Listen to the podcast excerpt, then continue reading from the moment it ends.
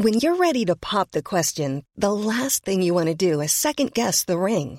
At Bluenile.com, you can design a one of a kind ring with the ease and convenience of shopping online. Choose your diamond and setting. When you find the one, you'll get it delivered right to your door. Go to Bluenile.com and use promo code LISTEN to get $50 off your purchase of $500 or more. That's code LISTEN at Bluenile.com for $50 off your purchase. Bluenile.com code LISTEN. Hola, bienvenidos a Medita Podcast. Yo soy Mar del Cerro, tu guía de meditación y coach de bienestar. Y esta es nuestra sesión número 309. Duelo laboral. Cómo gestionar la pérdida de tu trabajo. Entrevista con Daniela Hidalgo.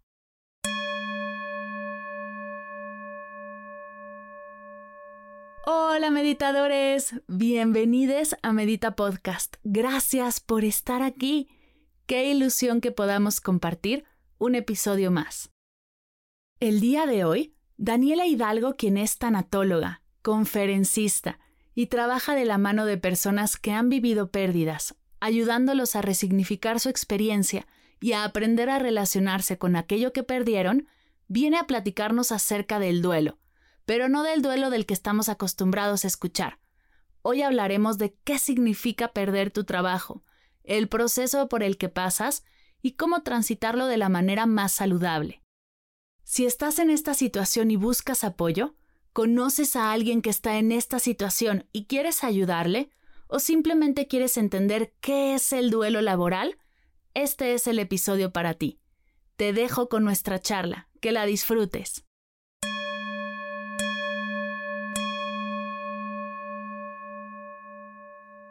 Bienvenidos a esta sesión de Medita Podcast. Estoy emocionadísima de la entrevista que tenemos, pues es nada más y nada menos que Daniela desde Chile y viene a platicarnos ah, un tema que hemos tocado en Medita Podcast, pero creo que nos quedamos cortitas, así que vale la pena profundizar. Dani, bienvenida a Medita Podcast, qué alegría que estés aquí. Sí, es un gusto para mí también poder estar aquí y acompañarte, así sea un ratito, a hablar de este tema. Así que gracias, muchísimas gracias. Ay, qué bonito, qué bonito coincidir. Oye, cuéntame algo. Yo ya te presenté formalmente, con todos los títulos, con todo lo que hay detrás de toda tu formación, pero me gustaría que nos contaras de ti, de tu voz, de tu experiencia. ¿Qué te trajo a dedicarte a ayudar a la gente a transitar los duelos? ¿Por qué? ¿En qué momento dijiste, esto es lo mío y aquí le voy a dar? Wow, esta pregunta es bien, bien chévere porque fíjate que yo creo, me, me, defino a mí misma como una especie de acumuladora de pérdidas en la vida. Cuando yo era muy pequeña, mi mamá, o sea, además que yo perdí a mi mamá dos veces, que es una cosa como rara. Mi mamá, cuando yo era muy pequeña, tenía yo seis años, mi mamá tuvo una enfermedad que la dejó con una serie, una seria eh, discapacidad física y tuvo que mudarse de nuestra casa para poder recibir atenciones pues, necesarias para esta situación. Eh, y así estuvo durante muchos años, casi 20 años. Entonces yo crecí como con esta sensación de ausencia, pero a la vez ella no había fallecido, ella estaba, pero no estaba, porque ella no era la, la persona que era mi cuidadora. Eventualmente yo me convertí en su cuidadora. Luego mi mamá falleció, entonces es como aquí fue donde efectivamente la perdí completamente, o al menos como, como estamos acostumbrados, me, la perdí al menos de su estructura física. He tenido eh, separaciones muy dolorosas de pareja, he tenido, eh, he visto fallecer a gente muy importante en mi vida. Eh, me mudé, tuve que, que, yo soy venezolana y decías ahora soy vivo en Santiago de Chile, pero emigré por una situación país muy adversa que también significó un duelo. Entonces yo siento que fui por la vida como acumulando una serie de situaciones y de experiencias vitales que probablemente se parezcan mucho más de lo que creemos al resto. La gente, todos vivimos con nuestros, con nuestros dramas a cuestas. Y en algún momento descubrí, yo siempre había sido como muy de buscar información, me formé como coach, estaba siempre en la búsqueda de herramientas de cómo hacer para ayudar a otros y ayudarme. Y de pronto descubrí esta maravilla absoluta que es la tanatología y fue como ah, ya entiendo, para esto era que me estaban pasando todas estas cosas. Eh, entonces mi formación como tanatóloga fue desde la maravilla, desde maravillarme de todo lo que iba aprendiendo. Entonces, esa es un poco parte de la historia, de mi historia vital y por eso me dedico a esto y por eso lo hago eh, desde un lugar en el que creo, no conozco la historia de cada una de las personas, sería imposible, pero sí estoy convencida de que todos podemos hacer eh, o, decidir lo que hacemos ante las circunstancias de la vida, que esas no nos definen, nos define lo que hacemos ante una situación cualquiera. Entonces, esa es, esa es un poco lo que, lo que hago y por qué lo hago. Oye, y para los que no han escuchado nunca acerca de la tanatología, ¿podrías compartirnos un poquito de qué es, qué estudias cuando estudias tanatología, por qué existe? Sí, esa pregunta también está muy buena. Para mí, ¿no? que me encanta hablar de estos temas, me parece súper interesante. La tanatología es una disciplina de acompañamiento para personas en procesos de duelo. La tanatología nace eh, inicialmente, se comienza a documentar acerca de ella por allá, por los años 60, con una mujer maravillosa, una psiquiatra, médico psiquiatra, que comenzó a trabajar con pacientes en eh, fases terminales, que era como se conocía en ese momento. Ahora se habla de cuidados paliativos, por ejemplo. Y em, lo que ella comenzó a hacer fue observar qué es lo que pasaba con estos pacientes y con su círculo y cómo de alguna manera comenzaban a tener una especie de patrones de conductas similares, por cada uno con la individualidad propia del ser humano, pero finalmente se encontraban como en situaciones muy similares. Esta mujer es Elizabeth Kubler-Ross, que es una gran referente en el mundo de la tanatología, dejó grandes libros, dejó un legado literario precioso, muy, muy bonito. Y a partir de ahí comenzó a alimentarse de una serie de disciplinas adicionales que han venido a darnos herramientas nuevas de cómo gestionar un proceso. Entonces, la tanatología es una es un proceso, un proceso terapéutico en el que ayudamos a una persona que está viviendo un duelo a elaborarlo. El duelo no es como una cosa que me pasa, que ah, llegué y aquí está y en algún momento se me quita y el tiempo lo cura todo. No, el duelo es un proceso que elaboramos, es una especie de, yo lo comparo como, como poner a hacer una salsa pomodoro, así como una abuelita italiana que cocina aquellos tomates a fuego lento y que hay cosas que hacer. En un proceso de duelo tenemos cosas que, que podemos hacer para la elaboración del proceso y para trascenderlo, para salir del proceso de duelo. ¿Y qué se estudia? Pues fíjate, en mi caso yo estudié tanatología propiamente, por cierto, en México. Hay, hay instituciones mexicanas que eh, forman a personas en el área de la tanatología y yo he ido como sumando herramientas. Eh, el coaching, que además fue una de mis primeras bases de formación, forma parte de lo que entrego en las terapias. La programación neurolingüística, que es otra rama en la que estoy certificada, como que también lo voy sumando como una especie de ensaladita a favor de, dar herramientas. La neurociencia es una herramienta súper interesante porque entender cómo funciona nuestro cerebro ayuda un montón a destrabar cosas, a entender, a darle interpretaciones a los procesos que estamos viviendo. Y al final esto es trabajar en nuestras emociones, emociones displacenteras, que son además las que suelen protagonizar el proceso de duelo. Uf, oye, cuánto, me encanta todo lo que estás diciendo y quiero así abordarlo todo. Me gustaría arrancar como poniendo la base y soltando algunos mitos que podemos tener alrededor de los duelos. Hay tipos de duelos, tamaños de duelos, los clasificamos de alguna manera, ¿cómo los abordamos? Hay duelos como seres humanos tanta cantidad de duelos como cantidad de personas habemos, porque los procesos de duelo son absolutamente individuales. Sí es cierto que gracias a Elizabeth Kubler-Ross y otro montón de autores como Alba Payás, por ejemplo, que son referentes en el mundo de la, de la terapia de duelo, nos han dado herramientas para entender ciertas cosas y nos ayudan como una especie de lineamiento. Pero los procesos de duelo son tan personales, tan absolutamente únicos, que aunque tenemos más similitudes de las que creemos entre seres humanos, son procesos hechos a la medida. Eh, los procesos de duelo, y aquí creo que una definición que puede ayudar bastante, un duelo es un proceso adaptativo de desvinculación.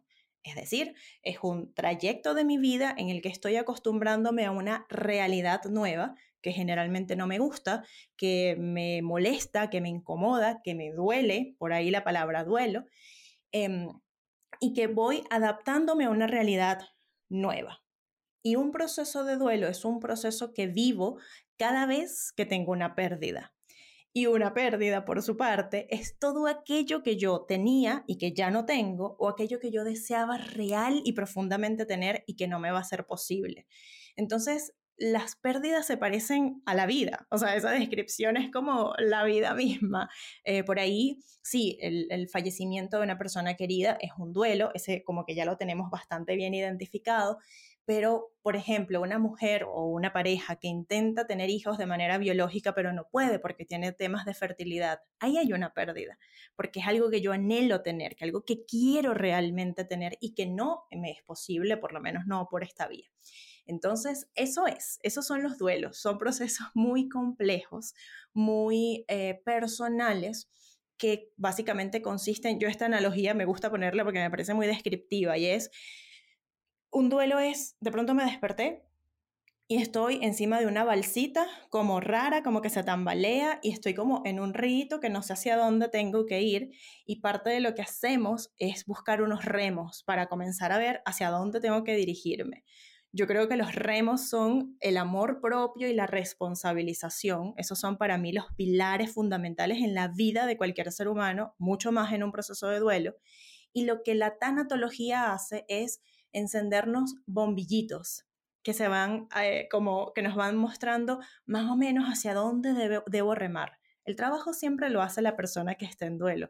Lo que hace la terapia, lo que hace eh, la neurociencia, lo que hacen todos estos elementos es ponernos bombillitos para más o menos identificar hacia dónde estoy eh, remando o intentando remar. Me encanta este ejemplo porque creo que todos podemos vernos ahí. Todos hemos recibido, por ejemplo, alguna noticia, puede ser la pérdida de salud de un ser querido, ¿no? Un diagnóstico que de repente no lo vemos tal cual como un duelo propio, pero sí que un ser querido pierda parte de su salud es todo un proceso y de repente te encuentras a la mitad del mar, ¿no? Como en esta, en esta sensación de sentirte completamente aislado y ahora qué hago, ¿no? ¿Para dónde remo? Qué bonito ejemplo.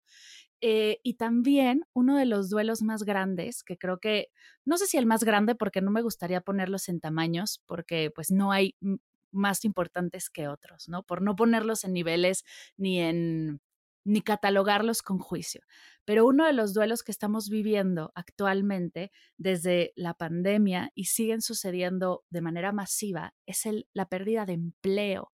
Y no sé si realmente nos atrevemos a verlo como duelo, porque tengo esta sensación de que vivimos en una sociedad como de productividad que ha llegado a ser un poquito hasta tóxica, en el que no te das ni tiempo para sentir lo que está pasando, sino al día siguiente ya deberías de estar buscando trabajo, deberías de estar eh, haciendo otras cosas, deberías o el típico de date unos días de descanso, tres, cuatro días y el lunes vuelves a buscar.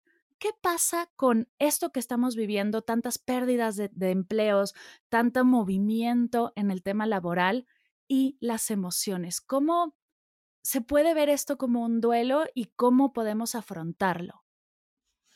Esta pregunta es preciosa porque además hay, hay tantos puntos que abarcar. Fíjate que efectivamente la pérdida de un empleo, incluso cuando yo misma decidí renunciar, donde no, no viene de, de un despido, eso a veces también se convierte en un duelo porque de pronto no es lo que quería hacer o sí, pero no estoy tan segura o de pronto vamos a, poner un ejemplo que quizás es uno desde un lugar de privilegio, podría pensarse, decido que voy a emprender, tengo unos ahorros, voy a comenzar un proyecto que me apasiona y estoy decidiendo dejar esta parte de mi vida que es mi empleo, que es mi seguridad financiera o la seguridad laboral, lo que fuere. aún ahí podría haber un duelo porque puede haber una sensación de me estoy enfrentando a una situación de vida diferente, eh, perdí lo que tenía, esta estabilidad, incluso de nuevo, aun cuando haya sido promovida por mí misma, aún así puedo estar viviendo un duelo. Hay un punto que yo creo que es súper importante y es que tenemos como estas etiquetas. Es como, ¿qué eres tú? Yo soy tanatóloga. No, no, yo soy Daniel Hidalgo. No, no, ese es mi nombre. ¿Qué soy?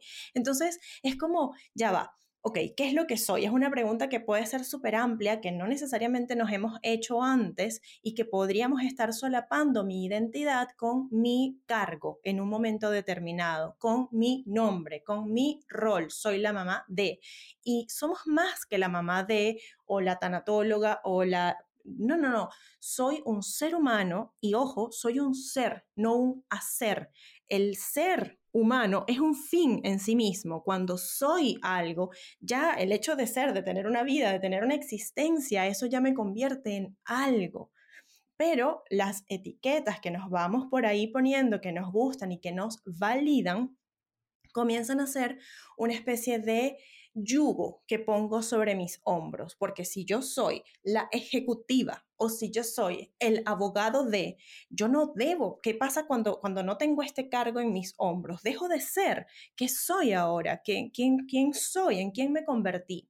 Y es un proceso muy doloroso porque a veces cuando sacamos un poquito los títulos de el cargo que ejercemos, tenemos que ver hacia adentro y darnos cuenta quién soy como ser humano. Y generalmente no nos gusta mucho estar ahí. Cuando hemos aprendido a observarnos, cuando hacemos algo que, lo, lo voy a mencionar porque lo hicimos justo antes de comenzar a grabar, cierra tus ojos y respira.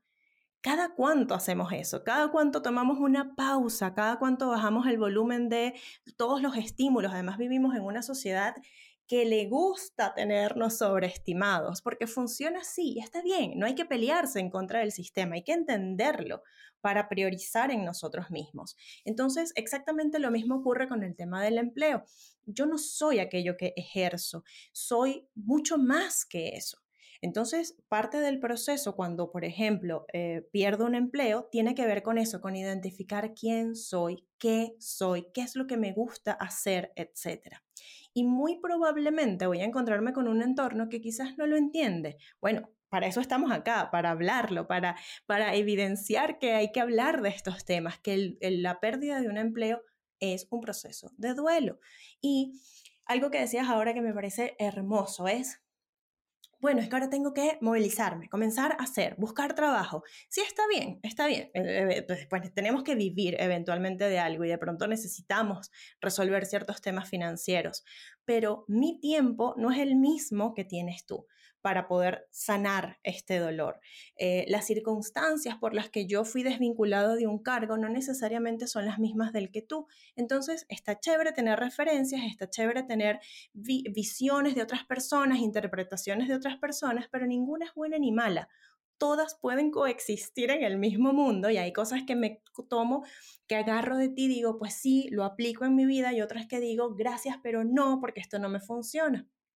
Y acá hay otro punto que no quiero dejar de, mencionar y es que si entramos en la comparación, yo podría pensar, yo no tengo derecho a quejarme, por ejemplo, ahora que hablabas de la pandemia, de que perdí un empleo, porque mi vecino perdió a un familiar. Esto no es una competencia. Yo recuerdo en una conferencia en línea que di justamente en, tiempos de pandemia, donde eh, se sumó una persona que estaba ahí porque su hermano falleció y escuchó que en algún momento en el que yo permití que la gente hablara, que como que abrieran los micros, alguien hablaba de que su compañero de vida de 40 años falleció en la pandemia, que fue muy duro, y él después me decía, a mí me llegó a dar vergüenza estar ahí porque mi hermano falleció. Y es como, espera, espera un poquito, porque no es un concurso, no es una competencia, vamos a ver cuál es el peor duelo. El peor duelo es el tuyo, el que tú estés viviendo en algún momento y con el que te sientas de alguna manera vulnerable, vulnerado y con el que sientas que no tienes las herramientas necesarias. Entonces, no hay una competencia. Si a ti te dolió el, digamos, un despido por la forma en la que se dieron las cosas o no, o simplemente te sientes mal, permítetelo. Recuerden las dos eh, bases, los dos remos con el que vamos a lidiar esto. Amor propio yo me amo, yo me reconozco, yo valido mis emociones. Si los demás lo hacen, increíble, perfecto, buenísimo, pero no necesito la validación externa. ¿La prefiero? Sí, cómo no, pero si no me la dan, no me la dan, da lo mismo. yo me valido, yo valido lo que siento, yo valido que estoy mal, que me siento triste, que me siento frustrado, etcétera. Qué poderoso. Y fíjate que ahora que hablabas de, salir de, de, un trabajo para emprender, empecé a hacer memoria y yo como que quise planearlo muy bien. Cuando salí de trabajar y empecé a emprender, no me fui de estar 100% en oficina a 100% emprender, sino que primero hice una transición a medio tiempo. Lo cual fue bastante sencillo porque ahí sí fue, ¿no? Como muy práctico y ya tenía medio tiempo para el emprendimiento. Pero cuando hice este proceso de medio tiempo a emprender al 100, no me di el espacio para sentirlo. ¿Y qué pasó? ¿Y qué puedo ver hoy, ¿no? Seis años más tarde, ¿qué pasó? Que comencé a crear un emprendimiento con los mismos patrones que no me gustaban del trabajo de tiempo completo. No me di el espacio para decir, a ver, ¿quién quiero ser como emprendedora, ¿no? ¿Quién soy hoy? qué me gusta, qué puedo agarrar del el trabajo que tenía, que, que puedo, ¿no? Que sí me gustaría seguir fomentando y que no me gusta, que me gustaría parar. Y de repente me di cuenta que me empecé a volver mi peor jefa. O sea, hasta jefes de tiempo completo eran mucho mejores jefes que yo misma, a mí, porque estaba yo solita en ese momento, porque empecé justo a, por no sentir esa pérdida, comencé de alguna manera a querer igualar lo que vivía. Entonces, para no sentir que faltaba nada, voy a hacer como que no falta, entonces voy a igualarlo y voy a vivir en las mismas condiciones, pero autoinfringidas, lo cual es muy duro es muy duro y sabes que somos a veces nuestro peor enemigo. De pronto, si en ese momento hubieses tenido una persona como parte de tu equipo, no le hubieses tratado como te tratabas a ti, con el mismo nivel de, auto, de autoexigencia, de, de inflexibilidad en los tiempos, de estructurar, o sea, hay que calmarse un poquito. Y de nuevo, porque claro, ¿qué es lo que nos pasa? Que necesitamos sentirnos productivos. A veces la productividad consiste en bajar así eh, el computador, apagarlo y quedarte viendo viendo para el techo, viendo el horizonte, eh, viendo la nada, sin hacer nada y no pasa nada, porque la productividad además está demasiado sesgada con la autoexigencia, con el desborde. Fíjate que algo que eventualmente pasa en el mundo corporativo e incluso en el mundo del emprendimiento es pareciera que lo correcto, lo que está bien visto, lo que sí nos valida es que yo te pregunte, hoy, ¿cómo estás? ¿Cómo va todo? Bien, súper full de trabajo. Uy, hasta el tope. Wow. Entonces es como, sí, esa es una señal de éxito. Éxito es, absolutamente individual, así como los duelos, el éxito, la felicidad, yo siento que son conceptos que cada quien va formando en función de su historia vital, pero el éxito es ir jalándome los pelos y siendo autoexigente y siendo duro y siendo implacable, cuando el proyecto además es tuyo. Además, cuando un proyecto, cuando hacemos este tipo de cosas desde, la, desde el amor, desde que algo nos apasiona, es como, qué rico que llegue el lunes, qué rico despertarse el lunes y decir, wow, hoy voy a dedicarle tiempo a lo mío, a este proyecto que amo, que, que me gusta, que sí, quizás tenga cositas que no me encantan tanto, pero bueno, las, las gestiono y todo bien pero desde un lugar de disfrute, no desde un lugar de autoexigencia y de darnos golpes a nosotros mismos de nuevo, porque somos como súper violentos con nosotros. Hace, hace unos días hablaba con alguien que no es paciente, es una, una persona cercana, que justamente está optando a, a un empleo y no quedó. O sea, le dijeron, mira, el proceso se cerró y no fuiste elegida y tal. Y claro, comienza una sensación de desborde, comienzo a sentirse súper mal, a, sentirse que, había fracasado, etc. Y todas, esos, todas esas fases del proceso son perfectamente naturales y ella merece permitirse estar ahí. No estacionarse, esa es otra cosa, pero sí permitirse reconocer que efectivamente se siente así. Lo único que yo le comenté fue, todo bien, Permítete todo lo que haga falta. Llora si necesitas llorar. Tómate el tiempo que necesites para sanar, para identificar qué es lo que está pasando pero cuidado con la manera en la que te estás hablando, porque solemos ser nuestros enemigos. Pero qué horror es que viste, eso te pasa por esto, es que yo te dije no te preparaste lo suficiente, y entonces claro, la culpa la tuviste tú, ¿qué es lo que estará pasando conmigo? Porque no me y empieza uno a recriminarse, a contarse un montón de historias y si tu cerebro cree que algo es, algo es posible, va a darte las razones para que afirmes y afiances eso. Si yo le estoy diciendo a mi mente, yo soy mala, yo qué horror, es que soy insuficiente, ta, ta, ta, ta, ta, él va a encontrar las formas de darme esa justificación, de decirme, sí, aquí está, mira, no quedaste, mira, en el otro no te han llamado. Entonces es muy duro. es muy duro y nosotros podríamos ser mucho más autocompasivos, que no tiene nada que ver con tenernos lástima, sino con ser capaces de abrazarnos, con ser capaces de decir, hoy me voy a tomar un chocolatito caliente y voy a sentarme un ratito a sentir lo que estoy viviendo ahora mismo, me abrazo, me valido. Entonces, no es tan difícil, no, no es tan, ojo, también si voy por la vida como corriendo, como el correcaminos, corre, corre, que no quiero ni ver lo que estoy sintiendo, pues se hace un proceso muy duro. Pero si ralentizamos el, el ritmo, de pronto vamos a encontrar que lo que necesito es eso, es voy a pausarme, voy a respirar, voy a sentir. Uy, aquí viene la pregunta del millón.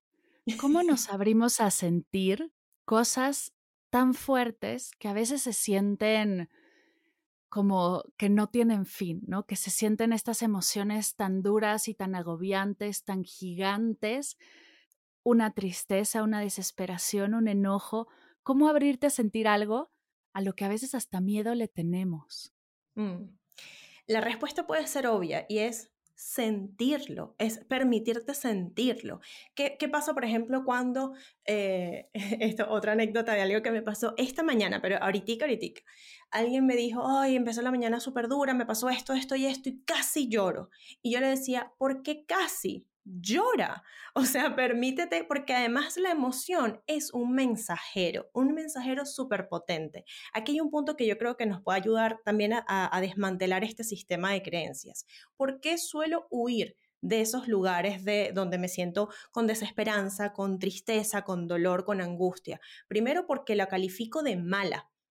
Ninguna de esas emociones o de esas estructuras emocionales es mala, solo que es displacentera. Y aquí yo tengo que ser súper honesta, yo no creo en esa positividad absoluta y donde todo el tiempo estamos como unas cheerleaders diciendo, todo va a estar bien. No, no, a veces no sé si todo va a estar bien.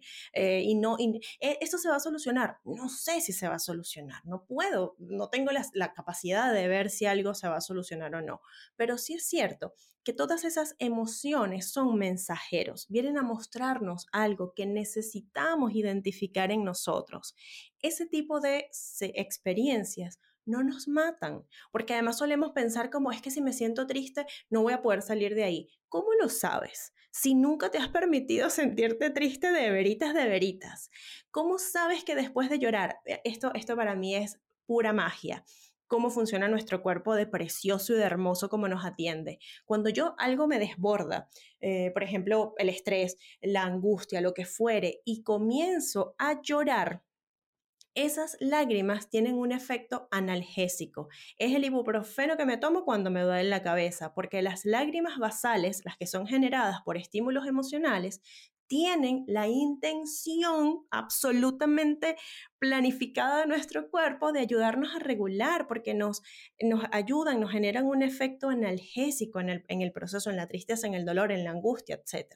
Entonces, permitirnos llorar es como el desenlace perfecto para una situación complicada como tristeza, estrés, frustración, lo que fuere.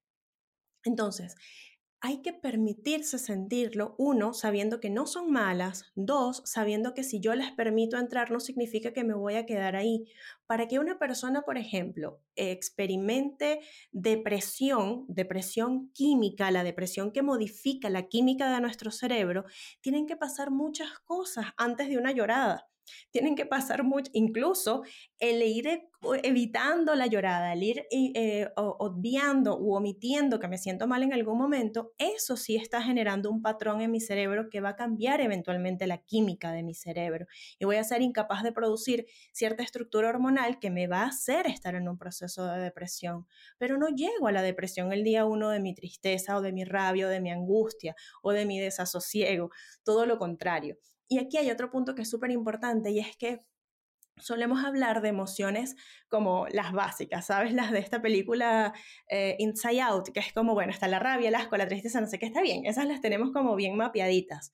Pero a veces la tristeza es como la primera parte de una emoción más compleja, por ejemplo, el anhelo. En un duelo se suele tener mucho anhelo y a veces lo confundimos todo con que estoy triste. No, estoy pensando que si esta persona o que si yo, por ejemplo, siguiera todavía en ese trabajo, yo hoy probablemente estaría haciendo tal y cual cosa del proyecto que estaba liderando. Entonces, esta sensación de anhelo, de añoranza por aquello que ya no va a ser posible es diferente a la tristeza per se. Entonces, cuando la interpreto, puedo decir, ah, esto es lo que estoy sintiendo. Ya, lo entiendo, lo acepto, lo gestiono y lo trasciendo. Pero si le voy corriendo la emoción, ella va a estar ahí, ella va a estar ahí, ella no se va. Ella no es que, ay, se me olvidó, ya no vengo. No, no, no, ella va a volver eventualmente, pero como más fuerte, más grandecita y yo más temerosa de enfrentarla. Oye, entonces, si bien entiendo, en el momento en el que estamos ¿no? Recibiendo esta noticia de que ya sea que decidas tú soltar el empleo por la situación que sea, ya sea que vayas a emprender o tu jefe simplemente...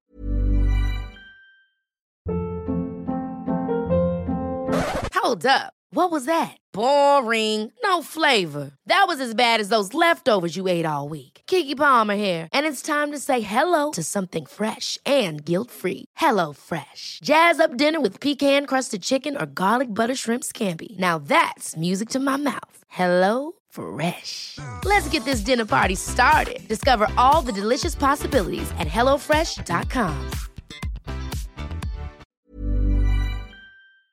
no te cae o no hay algo, ¿no? que te está rompiendo esa situación y decides o te te despiden, ¿no? No, no sé de qué otra manera decirlo, te ves obligada a salir de ese trabajo, lo primero que hay que hacer es parar. Parar y abrirnos a sentir. ¿Qué sigue? Dependiendo de qué es lo que estoy sintiendo, tomo acción para gestionar.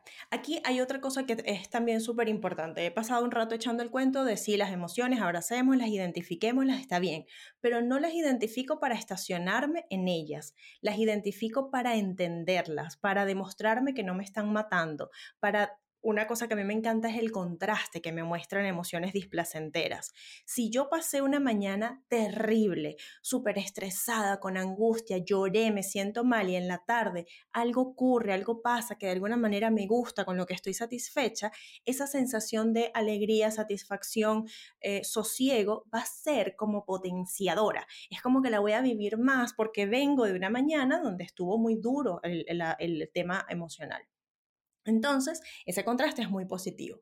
Ahora bien, ¿qué hago con las emociones? ¿Qué hago después? Una vez que ya la identifico, que la aprendo a gestionar, hay herramientas de diferentes índoles y con diferentes disciplinas de cómo gestionar la rabia, el miedo, la frustración, todas ellas, incluso a veces todas juntas, porque a veces son, son como muérganas y llegan todas como junticas como para intentar ponernos el trabajo más desafiante.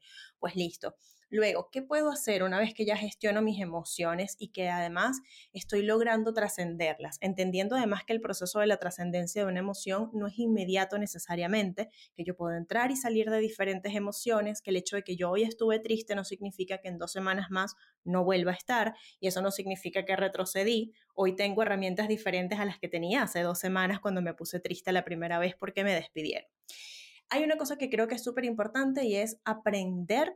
Eh, eh, los momentos más dolorosos son los, y los momentos que más nos desafían son los que más recordamos cuando logramos trascenderlos. Probablemente si algo me costó en algún momento de mi infancia, no sé, me costó aprender a montar bici. Si no me costó, ni me acuerdo de cómo fue aprender a montar bici, ni me, probablemente ya ni me guste montar bici. Pero si a mí me costó, pero yo estaba empeñada en que yo quería montar bicicleta y ser muy buena, probablemente hoy lo siga practicando, probablemente hoy me acuerde todavía de aquella vez que logré quitarle las rueditas de atrás y montarme la bici, qué sé yo. Entonces, son esos lugares que más nos desafían, los que más nos satisfacen, los que más nos construyen nuestra estructura de identidad. Entonces hay que entender que todo aquello que voy aprendiendo para gestionar las emociones están ayudándome porque me dan herramientas y están redefiniendo mi identidad. Hay otro punto que creo que es súper importante y es no eres lo que haces eres, haces, está bien, tienes un cargo, tienes un rol, tenemos un montón de roles en la vida, pero eso no es lo que eres. Ahora, si fuiste desvinculado de em, un, empleo, despedido, fíjate algo que además me parece importante mencionar, es como raro incluso decirlo porque es como te despidieron y no queremos ser como groseras o, groseros o ser como muy duros, pero es que es verdad, si me despidieron, me despidieron, eso, eso es lo que ocurrió. A veces puede ser porque algo en mi gestión no estaba siendo la más óptima, eventualmente puede ser que hubo una decisión más grande en términos corporativos y eliminaron el departamento. Las razones pueden ser diferentes y ahí hay un punto importante. ¿Cuál es la razón que tú te estás contando de por qué te despidieron? Es porque es que el jefe la tenía agarrada conmigo, o es que, y ojo, que esto no significa que sea mentira, esto puede ser una realidad es que yo ya no estaba logrando cumplir los objetivos, es que los objetivos eran inviables, es que hubo una reducción de personal que no pudimos controlar y se eliminó todo un departamento. Es decir, esos atenuantes pueden ser fundamentales para el trabajo de la elaboración del proceso. Es entender e internalizar cuál fue la razón que yo me estoy contando de por qué salí y en función de eso hacer un análisis y un estudio absolutamente sincero y honesto con sí mismo. Tú no tienes por qué compartir esto con el resto de la gente porque eventualmente puede darnos hasta vergüenza y no pasa nada, está bien, no pasa nada, pero sí está bueno que nos contemos a nosotros mismos la verdad. ¿Qué pude haber hecho yo mejor de este, en esta situación? ¿Qué haría mejor si estuviese otra vez en ese lugar? No para devolver el tiempo y arrepentirme, sino para emplearlo para mis próximos proyectos. Convertirme a mí misma en un proyecto. Es decir, imagínate que yo ahora necesito, ya, me despidieron, perfecto, pero digo, bueno, quiero buscar otro empleo en el mismo cargo, pero en otra empresa. Perfecto. ¿Qué necesito para llegar ahí? Bueno, es que aquí siempre me pidieron, estoy inventando, que hablar inglés. Pues me convierto en mi propio proyecto. Voy a aprender, voy a tomar un cursito, voy a comenzar a hablar en inglés, voy a comenzar a viajar qué sé yo, para poder hacerme de esta herramienta adicional que necesito. Y voy a ir, y voy a ir con la ilusión de que yo tengo elementos que aportar. Algo súper importante que, que, eventualmente para unas personas tomará un poco más de tiempo que para otros es esta desconexión de la que tú hablabas. Déjame vaciar un poquito la caja de expectativas, experiencias y todo lo que viví, que eso no significa que lo desecho como quien agarra una bolsita y la lanza por el bajante de la basura, no funciona así pero sí es importante como intentar bajar la estructura de expectativas, voy a un lugar nuevo, voy a una situación diferente, voy a una empresa con una cultura diferente, ¿quién soy yo? No mi cargo anterior, sino quién es esta persona que se hizo de herramientas, que tiene una visión y que ahora puede aportar un montón de cosas a este nuevo equipo de trabajo, a este nuevo grupo. Me encanta cómo podemos resignificar todas las experiencias que estemos viviendo, por más positivas y negativas. Y yo sé que si en este momento estás acabas de perder tu empleo, eh, no se siente como esto le va a dar sentido a mi vida, para nada, ¿no? para nada se siente así. Sin embargo, a mí me pasa una y otra vez que escucho conferencias, escucho em, clases y cursos de personas que dicen, el día que me despidieron, fue al mismo tiempo el mejor día de mi vida y el peor día de mi vida, ¿no? Gracias a que me despidieron pasó esto, esto y esto. Gracias a que salí de ese empleo tuve la oportunidad de hacer esto y esto y esto. Creo que justo lo que pasa es que queremos resolverlo en el momento en el que sucede, ¿no? Queremos en ese momento ya tener la solución. Igual y hacer las paces con el voy a transitar esto, voy a necesitar de tiempo para transitarlo y ver de qué manera puedes darte ese tiempo y de, y de esa manera sí encontrarle sentido y sí ir remar, ¿no? hacia ese lado que, le puede, que te puede dar más herramientas y te puede ¿no? abrir la mente para ver qué sigue, para no tomar el siguiente paso de inmediato con prisa, porque si no te va a pasar lo mismo que me pasa a mí, que me pasó a mí y seguro que a muchas personas vas a acabar cayendo en exactamente lo mismo que igual y ni te gustaba. Tal cual. Y es que, y sabes que fíjate que esto que decías ahora de em, voy a eh, resignificar, qué potente la palabra resignificar, porque sí, cuando me despiden, probablemente eh, nos sentimos, puede haber una mezcla de un montón de sensaciones, de emociones, que ninguna de ellas es placentera. Ya decíamos, no es que sea mala, pero placentera no es. Las cosas como son, es incómodo, es raro, es vergonzoso. Además que de pronto soy el sostén de mi familia. Entonces comenzamos a preocuparnos. Y aquí hay un punto importante. La preocupación es eso. Estoy adelantándome algo que no ha pasado. El de mañana todavía no ha nacido y el de ayer ya falleció, el, el ser humano que soy. Entonces, vamos a tomarnos las cosas un día a la vez. Esto funciona para cualquier proceso de duelo, un día a la vez. Está bien, nos podemos anticipar, somos seres que podemos, tenemos la capacidad de pensar en el futuro y eso está bien, pero con perspectiva de que todo lo que estoy creando en mi cabeza está creándose en mi cabeza nada más. Eso no está ocurriendo todavía. Y luego, esta capacidad de resignificar es justamente esto que me acaba de pasar. Me acaban de decir, Dani, muchas gracias, pero no, mm, hasta luego, perfecto, ya no necesitan de mis servicios. Hoy eso para mí significa dolor, preocupación, angustia, oh, me agarro la cabeza, digo, Dios mío, ¿qué es esto? Lloro, pataleo, me avergüenzo, digo, lo que fuere. Eso es lo que significa hoy. Cuando yo trabajo en mi proceso de duelo, cuando entiendo que esto es un duelo y gestiono todas estas emociones, le doy un significado diferente. Les decía hace un momento que yo no creo en esa positividad que a mí eh, como esa positividad absoluta, donde todo va a estar bien. No lo sé. No te preocupes, es que esto significa que vas a conseguir un mejor trabajo. No lo sé. Pero sí sé que aquello que va a pasar conmigo y con mi situación laboral depende de la forma en la que yo asuma lo que me acaba de pasar. Si lo asumo como proyecto, si me cuento la historia de que esto va a poder transformar mi vida para algo mejor, eso es lo que va a pasarme, porque esa es la forma en la que voy a interpretar las cosas que me comienzan a ocurrir. No significa con esto que voy a conseguir el mejor trabajo del mundo, voy a ser el jefe del jefe que me votó. Está bien, puede que la vida de vueltas y hasta ahí llegues, pero el objetivo eres tú, es priorizar en ti, en ti sin etiquetas, en ti sin intentar como ir a la revancha, porque voy, no, está bien, si es parte de lo que estamos sintiendo es importante reconocerlo, pero ahí no es donde está la construcción de una nueva realidad.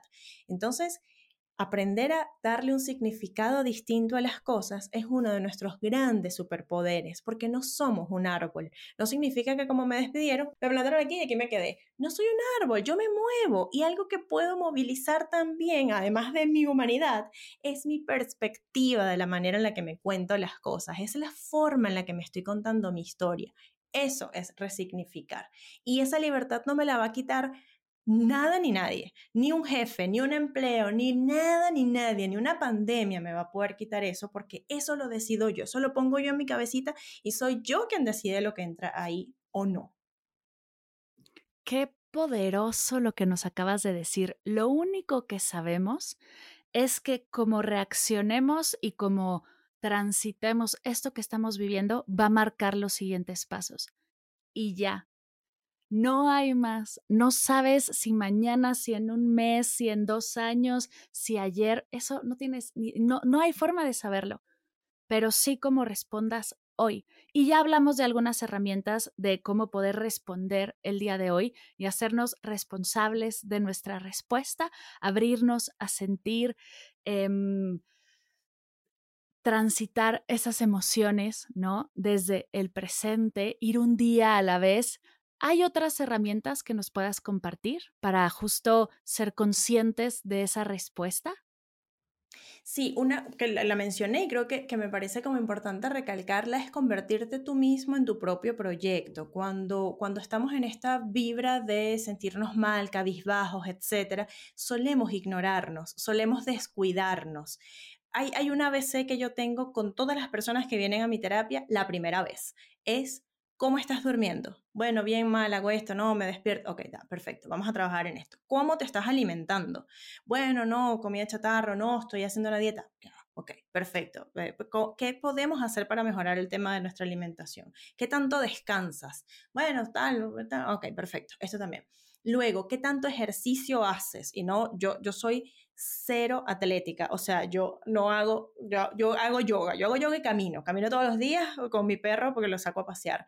Bueno, pero eso es una, una, una forma de hacer ejercicio. Sube las escaleras del edificio, estaciona el auto dos cuadras más allá del mall, o sea, haz algo, mueve tu cuerpo y lo último que me parece súper importante es procúrate eh, el contacto con naturaleza, si es que eso te hace algún sentido. No para todo el mundo funcionan las mismas estrategias, pero el autocuidado es fundamental. Si ahora mismo tu proyecto es comenzar a buscar trabajo, Y además buscar trabajo es un trabajo en sí mismo, porque hay que ver lo que uno pasa escribiendo su reseña, no, estas son mis habilidades, no, esto es lo que no me gusta tanto de mí. Eso es un trabajo.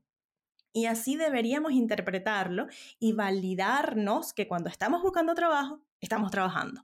Entonces, Em, y, por otro lado, a la par de, esto es otra vez el autocuidado, es darnos todas esas atenciones que necesita nuestra maquinita, nuestro cuerpecito, que es el que nos va a ayudar para conseguir el nuevo proyecto, para emplearme de nuevo, lo que fuere que vaya a ser.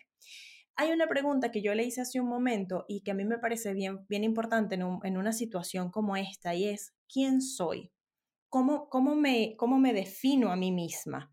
Y en esa definición de lo que soy, conviene, pues, hacernos cargo de cuál es el concepto que tenemos, porque lo que vamos a ir a, pedir eh, en otro lugar no es contrátame, es cómprame la idea de que yo soy la persona que tú necesitas en el lugar para el puesto que estás buscando. O de pronto no estás buscando a nadie, pero sabes que soy yo la persona que necesitas. Aquí están mis datos. Cuando tú quieras hablamos. Pero yo probablemente no voy a saber qué ir a vender si no sé qué es lo que soy. Cuando sé lo que soy, cuando conozco mis habilidades, cuando trabajo en ellas, entonces puedo ir a tocar las puertas sabiendo qué es lo que estoy intentando que compre la gente. Eh, ¿Quién es? ¿Qué es Daniela? ¿Qué es fulanito, sutanito? ¿Quién soy? Entonces, puede ser una muy linda oportunidad. Además vas a tener probablemente un poquito más de tiempo disponible para esto. Si ocupamos menos tiempo en preocuparnos y más tiempo en ocuparnos, probablemente ese, ese periodo de tiempo que vamos a ganar lo podemos usar para este tipo de análisis, para poder entender cuáles son las herramientas que me gustan. E imagínense hacer una mezcla de todo lo que acabo de decir. Voy a pensar un poco en lo que soy mientras voy caminando por un parque y así estoy en contacto con la naturaleza y me llevo una botellita de agua para hidratarme. O sea, puedo hacer como un montón de cosas a la vez que concatenen una serie de hábitos y que todos ellos me van a potenciar. Y hay una cosa que a mí me parece fundamental y es que hoy por hoy yo creo que sí, tenemos una, un, mundo con, donde ocurren cosas y lo sabemos todos. Yo, por ejemplo, no veo noticias porque genuinamente me siento que soy muy vulnerable. Es como lloro. O sea, empiezo a noticias lloro y me descalabro y me descompenso y es muy duro para mí. Eh, pero yo sé que vivimos en un mundo donde quizás está saturado de muchas cosas y donde está bien, pero probablemente también estamos viviendo en un momento histórico donde tenemos apertura a lo que ustedes quieran. Es decir, si quieren quedarse horas viendo noticias, esa es su decisión. Si quieren quedarse horas viendo reels que no les suman nada, está bien, no estoy juzgándolo como bueno o como malo, pero es tu decisión. Mientras que si tú objetivo es, voy a buscarme herramientas, voy a convertirme en un gerente, voy a tener herramientas de liderazgo, ahí están y muchas veces son gratis. Entonces, nadie puede venir a contarme, es que no tengo dinerito para poder comprarme el libro. No pasa nada. Hay, hay aplicaciones gratis, hay, hay podcasts, hay, eh, hay videos en, en, redes, etc. Entonces, ahora mismo estamos viviendo en un momento de la, de la historia de nuestra humanidad que es preciosa porque tenemos acceso a un montón de cosas que antes costaban la vida ir a encontrarlas. Había que ir, qué sé yo, a algún lugar a hacer un retiro en la India. Ahora no, ahora tengo herramientas que llegan a mí aunque yo no vaya a la India. Entonces, creo que es un muy bonito momento para transformar nuestra vida en aquella vida que queremos. Y el momento no es mañana, el momento es hoy. La vida, hoy, hoy lo pensaba y decía, bueno, estas herramientas de, de, estar en el presente, ¿qué pasa si mi presente es el que no me gusta? ¿Qué pasa si mi aquí mi ahora no me gusta? Pues muevo una sola cosita, una sola cosita en mi vida hoy para poder llegar a donde quiero estar y me enfoco en esa cosita que cambié, en esa cosita que modifiqué, en ese nuevo hábito que estoy asumiendo y transformo mi vida a partir de ahí, de pequeños cambios chiquititos que voy haciendo constantemente y no uno solo que hago una vez a la cuaresma. Esos suman, eh, son, tienen, una, tienen una suma diferente. Entonces, la vida es hoy, la vida es hoy, hay que vivirla. Wow, o sea, estoy así emocionadísima, mi libreta llena de notas, no puedo la emoción. El, el sí, el reconocer el privilegio que tenemos de la, de la época que vivimos, pros y contras de, todo, de todas las épocas, por supuesto, pero tenemos acceso a una cantidad de maestros, a una cantidad de, de conocimiento, de, hay, hay gente que se hace deportista olímpico viendo YouTube. ¿No? Todo podemos encontrarlo, todo podemos aprenderlo con herramientas casi gratuitas, si no es que gratuitas. Así que vale la pena darnos ese clavado y también es algo que no solo es mientras estés desempleado, ¿no? También mientras estés empleado o mientras estés haciendo lo que quieras, darte ese espacio para ti, para crecer hacia adentro, ¿no? No solo hacia afuera y no solo los logros de la empresa, sino también qué estás haciendo para ti todos los días. Se me hace maravilloso porque así el día que si nos llega a agarrar un día desafortunado en el que perdemos ese empleo o perdemos algo más, hay trabajo interno que nos puede ayudar a dar los siguientes pasos remando, ¿no? Hacia una dirección que ya conocemos, no va a ser algo nuevo. Justo algo que pasa mucho cuando emprendes es que te la vives en cursos, te la vives en clases, te la vives, ¿no? Como tomando todas estas certificaciones.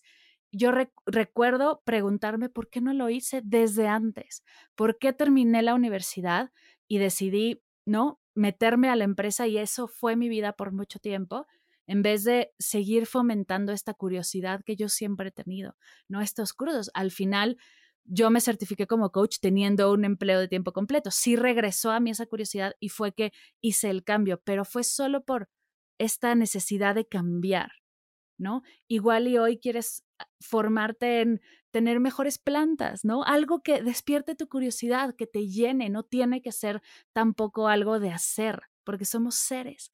Puede ser algo que simplemente te llene y no tiene que ser productivo, no tiene que generar dinero. El, el siempre estar despertando y cultivando esa curiosidad que somos es maravilloso y no tiene que ser algo de nuevo que genere los millones sino que te genere a ti esa energía de bienestar que es hermosa y que realmente nos da la energía para seguir adelante en los momentos en los que de repente, ay, no tenemos ni de dónde agarrarnos. Mi querida Dani, me encanta lo que estamos platicando, qué emoción. Siento que el tema da para horas, pero se nos acaba el tiempo antes de cerrar algo que se haya quedado en tu corazón que quieras compartir, eso que de, repente te quedaste pensando, quiero que me pregunten esto y, Ashmar no me lo preguntó. Pues fíjate que hiciste preguntas que de hecho además te, agradezco un montón porque no, hay, no, no siempre están estos espacios para, para, incluso hacer como esta cosa interna. Yo creo que enseñamos aquello que necesitamos aprender y esa es una de las cosas más lindas que tiene la vida, que generalmente cuando nos dedicamos a esto, lo que estamos transmitiendo a los otros, nosotros mismos lo necesitamos. Entonces hacemos como un trabajo de reciclaje de herramientas que vamos dando y, recibiendo a la vez. Yo creo que, que algo que, que, más allá de que se me haya quedado, porque la verdad es que no, preguntaste un montón de cosas y pudimos hablar de muchos temas, pero em, sí creo que mm, voy a, retomar algo que decía hace un momento, las cosas que nos pasan no nos define y muchas veces tenemos esta sensación. Eh, la vida es un privilegio, aunque no siempre estemos en un lugar eso, arriba, en la cresta de la ola. Está bien no estar ahí. Em, yo creo que no todo en la vida es hermoso, pero sí podemos encontrar hermosura en cada situación de vida que, estamos, en cada situación que llega a nuestra vida. Los duelos son, decía alguien con quien me formé justamente, que los duelos son regalos que la vida nos da y que vienen envueltos de una manera rara y que al principio no los queremos, pero cuando lo abrimos y descubrimos que el envoltorio es raro, eh, le encontramos también hermosura incluso a esos procesos que son duros, que son desafiantes, que, que, se vale un día no querer levantarse y decir, ah, esto, esto me, me está sobrepasando. Está bien, eso también se vale, sentir eso también se vale. Y creo además que mm, las, a veces nos hace falta simplemente confiar, confiar en lo que sea, lo que ustedes crean. Eh, yo, yo, creo que todas las creencias para mí al final tienen mucha similitud, otra vez esto lo digo mucho, pero es que nos parecemos más de lo que creemos. Y, y, al final generalmente creemos en algo, incluso cuando no creemos en nada, cuando decimos que no creemos en nada, eso es creer en algo, no creo que nada de esto exista, está bien, pero generalmente hay algo en lo que solemos creer. Hay quienes le llaman Dios, hay quienes le llaman energía, hay quienes le llaman fuerza, hay quienes le llaman, qué sé yo, la física cuántica ha demostrado cosas muy interesantes de esta existencia, de un algo que al final es como algo que rodea lo que somos como seres humanos. Y al final, aquello en lo que sea que tú creas, creo que a veces conviene confiar. Y confiar es rendirse ante el yo no puedo controlarlo todo y está perfecto, eso nos da una libertad increíble, ay, esto no hace falta que yo lo controle, buenísimo, podemos gestionarnos a nosotros mismos y de esa manera soltamos esas amarraduras de intentar controlar lo que está afuera, porque la verdad es que es una ilusión, no controlamos nada, pero sí somos capaces de dejar de intentar agarrar algo allá afuera y darnos a nosotros contención. Eso sí lo podemos hacer, eso sí se vale, eso es precioso y es perfecto. Y cuando somos, estamos, cuando estamos acostumbrados a estar en presencia de nosotros mismos, sabemos que sí, situaciones adversas puede que lleguen, pero aquí van a estar ustedes para sujetarse a ustedes mismos. Entonces es como, ¡ah! qué rico, qué maravilla, me tengo a mí, me tengo a mí mismo. Y yo creo que eso es una buena forma, se me ocurre, de, de, cerrar de mi parte este espacio. Te tienes a ti, no importa quién seas, no importa cuál sea tu historia vital, no importa tus herramientas, no importa lo que tú crees, te tienes a ti.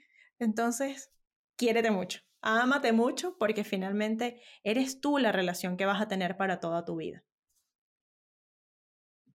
Qué poderosísimo cierre. Gracias, mi querida Dani, por esto. Qué emoción. Estoy muy emocionada de esta conversación porque, ay, conectamos muchísimo y creo que le vamos a regalar un cachito de confianza a todos aquellos que estén en este duelo del desempleo. Antes de cerrar, las preguntas finales de Medita Podcast. La primera es, un libro que nos recomiendes, puede ser acerca de este tema o el que más te guste. ¿Qué libro nos recomiendas? El primero que se me vino a la mente es de Víctor Frank, el, ah, el, hombre en busca de sentido. Tiene frases para toda la vida. Eh, es increíble, es cortito, complicado si se quieren algunos aspectos, pero es precioso, es pura magia. Me encanta. La segunda es, ¿qué es para ti meditar? Meditar. Meditar para mí es permitirte ser consciente de aquello que estás sintiendo, viviendo y pensando y entender que eres una, una, un cúmulo de varias cosas, de que tienes una estructura mental, emocional, sentimental y hacerte presente de eso, de lo que sea que estés pensando, sintiendo, viviendo en un momento determinado. ¿Cuál es tu meditación favorita? Esta es la última que, he estado aplicando hace unos días en, clases de yoga y es la meditación del de la audición. No sé si tiene algún nombre, pero es, nos hacen eh, sentarnos, concentrarnos en nuestra respiración y concentrarnos en los sonidos del ambiente. Es preciosa, es como. ¿qué es esto? Es como que intentes como viajar y a la vez estás en el mismo lugar. Es una cosa increíble, esa la amo. Qué bonita, qué poderoso. Luego creemos que los sonidos externos son distracciones, pero pueden ser focos de atención maravillosos. Qué hermoso. Y la última, tres cosas que te ha regalado la meditación. Sosiego. Es una de las cosas que encuentro en la meditación. Me, me, sosiega. Eh, perspectiva. Cuando medito generalmente termino con lugar, un lugar nuevo para ver las cosas y me encanta. Y eh, lo tercero, me ha regalado y me ha dado eh, visión, eh, conexión con, visión o conexión con aquello que ya no está de manera física. Yo en las meditaciones logro tener como una conexión con mi mamá, por ejemplo, que es como, ¡Ah! esto es pura magia, lo amo. Sí, creo que esas tres cosas. ¡Qué hermoso! Mi Dani, estamos a punto de cerrar. Antes de irnos, ¿dónde pueden encontrarte? Para los que están tan enamorados y emocionados como yo con esta conversación, ¿dónde tenemos más de ti? creo que el primer lugar, y por ahí se ramifican todas las, cositas que, que, voy generando, es en Instagram, está arroba Daniela Hidalgo, tanatóloga ahí los espero en, mi, en parte de mi casita de mi mundo digital, arroba Daniela Hidalgo Tanatóloga, y por ahí están los mensajitos, el correo, todo lo que, lo que necesiten para ponerse en contacto conmigo. Uf, pues estoy segura que muchos irán para allá porque qué gran tema y qué bonito poder abordarlo de esta manera. Dani, muchas, muchas gracias por este episodio. Gracias por regalarnos esta hora de tu tiempo tan valioso y tan bonita, tan... Ah, me encantó, me encantó poder compartir contigo esta hora. Muchas, muchas gracias por ser parte de Medita Podcast. Gracias a ti. Un abrazo.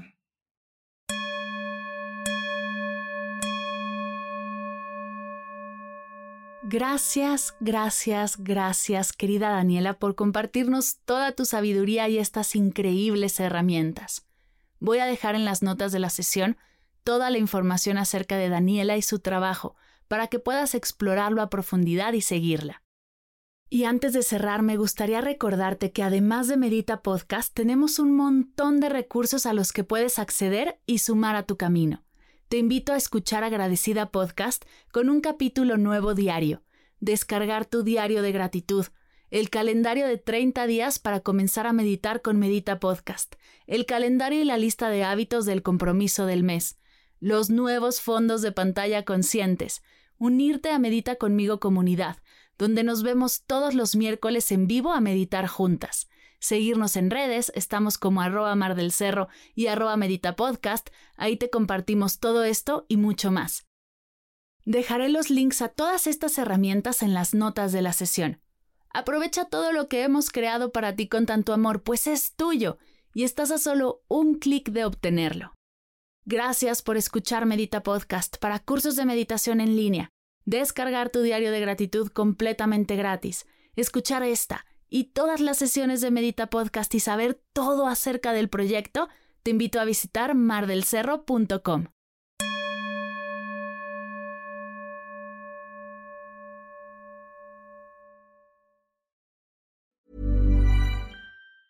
Ever catch yourself eating the same flavorless dinner three days in a row?